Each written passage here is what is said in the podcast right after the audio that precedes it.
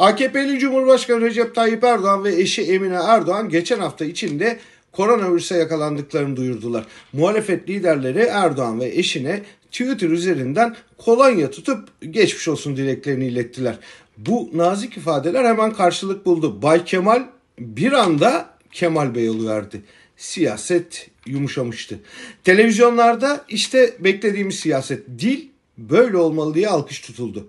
Bu yeni bir dönem olabilir mi soruları soruldu. Şimdi Erdoğan'ın kanunlara aykırı olarak üçüncü dönem aday olmasında bile sakınca yok. Herkes hafıza kaybına mı uğradı yoksa siyasetin riyakarlığı iot gibi açığa mı çıktı? İlk soru daha iyi niyetli bir yaklaşım olabilir. Siyaset özellikle de Türkiye'de toptan ikiyüzlü bir tutum olmasaydı duruma göre bu kalemun gibi değişene çok politik davranıyorsun denmezdi. Birkaç iyi adamı çıkarırsanız elde kalan ana fikir şudur. Al birini vur ötekine.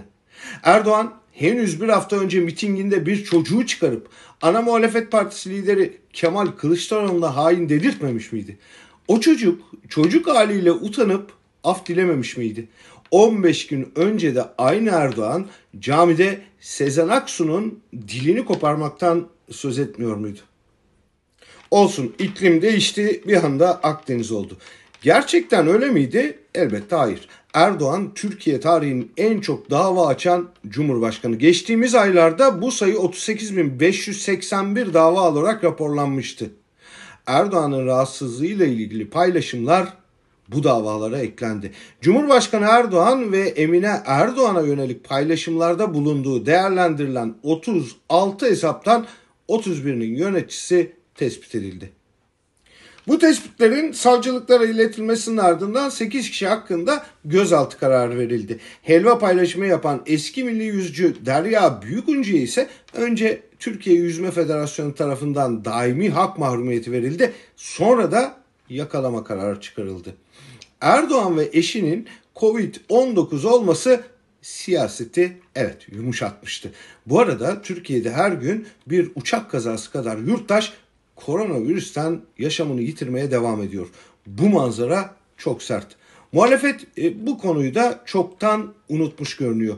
Balık hafızası deniyor. Erdoğan durumu ise bambaşka. O kendine bir hayal alemi kurdu. Çevresi de bunun içinde. Beni asla eleştirmeyeceksiniz. Hatta zorla seveceksiniz diyor. Bu sıradan faşizmin ötesinde bir tiranlık ve diktatörlük aleti ruhiyesi. Daha da ileri gidelim. Kendisi ölümü her an hatırlatabilir ama ona ölümü hatırlatınca çok bozuluyor.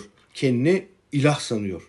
Açılan binlerce dava ama madalyonun öbür yüzü de var. Bunca baskı ve korku iklimine rağmen toplumun büyük bölümü ona olan öfkesini saklayamıyor. Fiberglass'tan yapılmadıysa elbette günün birinde helvası da pişecek.